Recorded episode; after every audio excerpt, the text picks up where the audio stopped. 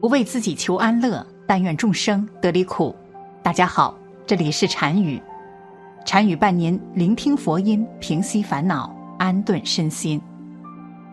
民国四大高僧之一的印光法师，在其著作《印光法师文钞》中开示众生，写道：“信因果者，其心常畏，畏则不敢作恶；不信因果者，其心常肆。”四则无所忌惮，经所谓菩萨为因，众生为果，正是如此。这正如经书所讲，菩萨很重视因地，而众生很重视事情的结果。以下的例子就很好的表明了善因善果。渔民意外捕获巨型千年神龟，放生时发生的一幕，竟让所有人都震惊了。赶紧一起看看吧。前不久，网友将自己拍到的一组乌龟图片发到网上，很快引起了网友们的好奇。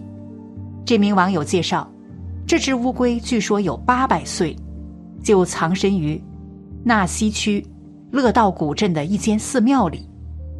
前几天，我和几位朋友溜达到乐道古镇。无意间去了镇上的一间寺庙。网友介绍，他对寺庙一个池子里的大龟产生了兴趣。在他拿着相机拍摄乌龟时，庙里一位僧人走来。摆坛中，僧人告诉他，这只乌龟已经有八百年寿命。民间一直将龟视为长寿的象征，素有“千年王八万年龟”的传说。汉代刘向撰文：“龟之言久，千岁而灵，以其长久，故能遍吉凶也。”说的是只有寿达千年的神龟才能预知吉凶。几年前，中国浙江渔民汪永波在大海中意外收获了一只重达一百零八斤的野生大海龟。放生时，海龟一个出人意料的举动。令现场的人们感动不已，也进而使得大家对大自然和野生生物更加心存敬畏之心了。汪永波介绍，当他前往距海边不远处的海面上收网时，意外发现了一只体格硕大的大海龟。由于海龟之前不断挣扎的缘故，已经将他的两张渔网都撕破了。作为渔民的汪永波明白。如此大的野生大海龟意味着什么？他赶紧将其拉上了岸，开始琢磨如何处理更加妥当。围观的人们看到如此硕大的海龟后，纷纷感叹：从来没有见过这么大的海龟。汪永波经过观察发现，这只大海龟腹部和前脚都有伤痕，龟壳上还生长了一种贝壳类生物。体重为一百零八斤，是一只名副其实的老海龟。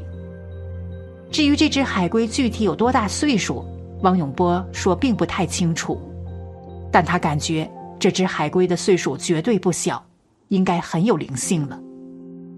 经过一番慎重的思考后，汪永波决定先通知当地的工作人员。当工作人员赶来后，对其进行了职业化的鉴定。这只特殊的大海龟属于稀有的绿海龟，为二级保护动物。同时，工作人员还立即对海龟进行了治疗，确保其能够活得更加长寿。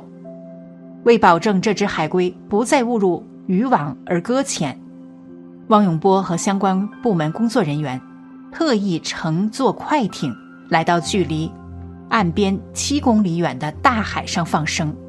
帮助他回归到属于自己的世界当中去。临别之际，令人意想不到的一幕发生了：海龟居然流下了眼泪，他仿佛在以这种方式叩谢在场的好心人不杀之恩。海龟的这一举动令人感动不已，同时也让大家对其更加肃然起敬了。最后，在大家的注目中。海龟一跃而下，回归了大海。善的举动会造就善的因果，一个人的福气、好运都不是平白无故从天上掉下来的，都是他自己平时生活中一点一滴积累起来的。所以生活中一定要造善因，如同下面的全贤堂一样结善缘，终会回报到自己身上。过去有一个名叫全贤堂的书生，学富五车，心地善良。这一天，他去县城参加同生试，半路上发现一个石亭，便去歇息。来到石亭上，发现地上坐着一个老叫花子，面前用几块乱石垒起一个简易的灶台，燃着火，上面架着一口锅，锅里烧着水。里面放着一块豆腐，灶台旁边放着一个破陶罐，里面装着水，水里游动着一条泥鳅。老叫花看着全贤堂，乐呵呵地说：“读书人，你要是不嫌弃，等会儿一起品尝泥鳅钻豆腐的美味。”全贤堂看着陶罐里的泥鳅，污渍游动着，全然不知他的生命。即将走到尽头，心中不免涌起一股悲凉。他又想起儒家学说里推崇的仁，决定伸出仁义之手，献出仁爱的心，搭救泥鳅一把。于是他开口讲了一通仁爱的思想，劝说老叫花把泥鳅放生。老叫花指着全贤堂大笑起来，眼泪差点笑了出来。好不容易止住笑，他说道：“你真是读书把脑壳读坏了，岂不知民以食为天？我一个老叫花子，上无片瓦遮身，下无立锥之地，常常吃了上顿没有下顿，能有一道泥鳅砖豆腐吃，就是天赐之恩。你让我把它放了，岂不是在说笑？”全贤堂被白眼了一顿。知道一时半会儿说服不了老叫花，于是提出花钱买泥鳅，让老叫花开个价。老叫花眨动着皎洁的眼睛说道：“任你多少钱，我都不卖。钱财乃身外之物，生不带来，死不带去，不如现在吃了，好歹满足了口腹之欲，图个快活。”接着，老叫花絮絮叨叨的讲起。这条泥鳅来之不易。他上午出门乞讨，在路边水沟里发现了泥鳅，好不容易才捉拿起来，养在陶罐里，然后去集市上讨要了一块豆腐，打算好好的大快朵颐，打一下牙祭。老叫花皮笑肉不笑地说：“君子应该成人之美，你在我嘴里夺食。”哪有一点君子风度？其实老叫花之所以啰里啰嗦，无非是想坐地起价。全贤堂当然洞悉了他的心思，说道：“这样吧，我多给你一些钱，你到集市上饱餐一顿，既满足了口腹之欲，也算做了好事，岂不两全其美？”好说歹说，老叫花终于同意卖掉泥鳅。不过他漫天要价，索要三两银子。全贤堂身上没有多余的银子，如果拿出三两银子，他一路上就得省吃俭用。老叫花见他犹豫不决，伸手抓起泥鳅就要丢进锅里。全贤堂满喊他停手，从包裹里翻出三两银子递给老叫花。老叫花接过银子，喜滋滋的走了。全贤堂捧起破陶罐，走到河边，把泥鳅倒进河水里。一路上，全贤堂每天只吃一顿饭，晚上无钱住客栈，就在路边屋檐下蹲一晚，或者在草垛里歇宿一晚，勉强撑过了考试之期。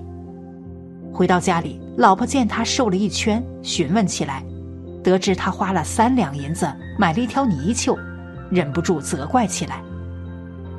全贤堂拿出儒家仁爱的理论辩解，气得老婆扭身不搭理他。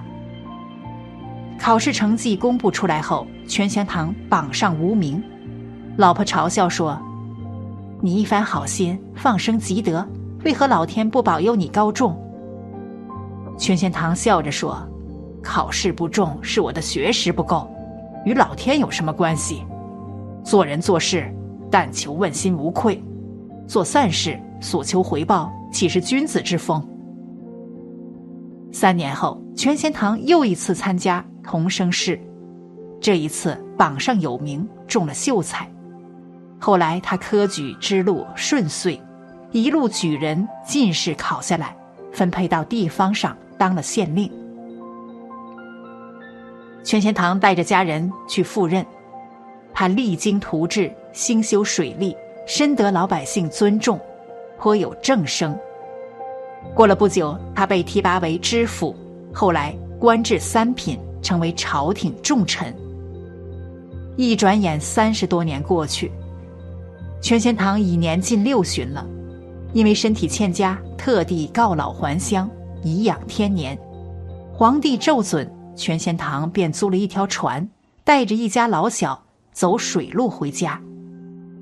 船到长江下游一带，突然来了一场暴风雨，顿时乌云遮天，波涛汹涌，船儿随着波浪上下颠簸，前面和后面的船只。都被风浪打翻，人们在水中沉浮挣扎。全贤堂的船只随时都有侧翻的危险，一家人躲在船舱里惊慌失措。这时，只见一位壮汉从水中跃上船头，船只顿时不再颠簸，如履平地。远处巨浪滔天，眼前风平浪静，宛如两个世界。全贤堂。心知有意，上前与壮汉行礼。壮汉笑着说：“当年与恩公相识，还是意气风发的书生，一别几十年，如今恩公两鬓染霜，真是岁月不饶人呐。”全贤堂打量了壮汉一下，说道：“恕我眼拙，似乎与君素未谋面，为何称我为恩公？”壮汉笑着说。我就是当年被你搭救的泥鳅啊！原来泥鳅被全贤堂放生后，过了几年，龙王选拔巡江的将领，泥鳅有幸入选。今日他见全贤堂一家有难，故此出面搭救，报答往日的恩情。因为有壮汉的护送，全贤堂一家安然抵达家乡，过起了安逸的生活。万事万物都有生命，万年神龟更有灵性。多做善事必有福报。佛说，善良的人一定有好报。爱人者，人恒爱之。善良的人种善因得善福，一切都有因果循环。你付出的爱，冥冥之中都会回到你身上。爱出者爱返，福往者福来。春种一粒粟，秋收万颗子。《华严经·净行品》云：“断一切恶，具足众善。”我们信佛、学佛、修佛，就是想把日子过得更好。我们想要改变命运，改变命运就应从诸恶莫作、众善奉行做起。好了。本期的视频就为大家分享到这里，感谢您的观看。参与陪您聆听佛音，平息烦恼，安顿身心。如果您也喜欢本期内容，请给我点个赞，还可以在右下角点击订阅或者分享给您的朋友。您的支持是我最大的动力。咱们下期再见。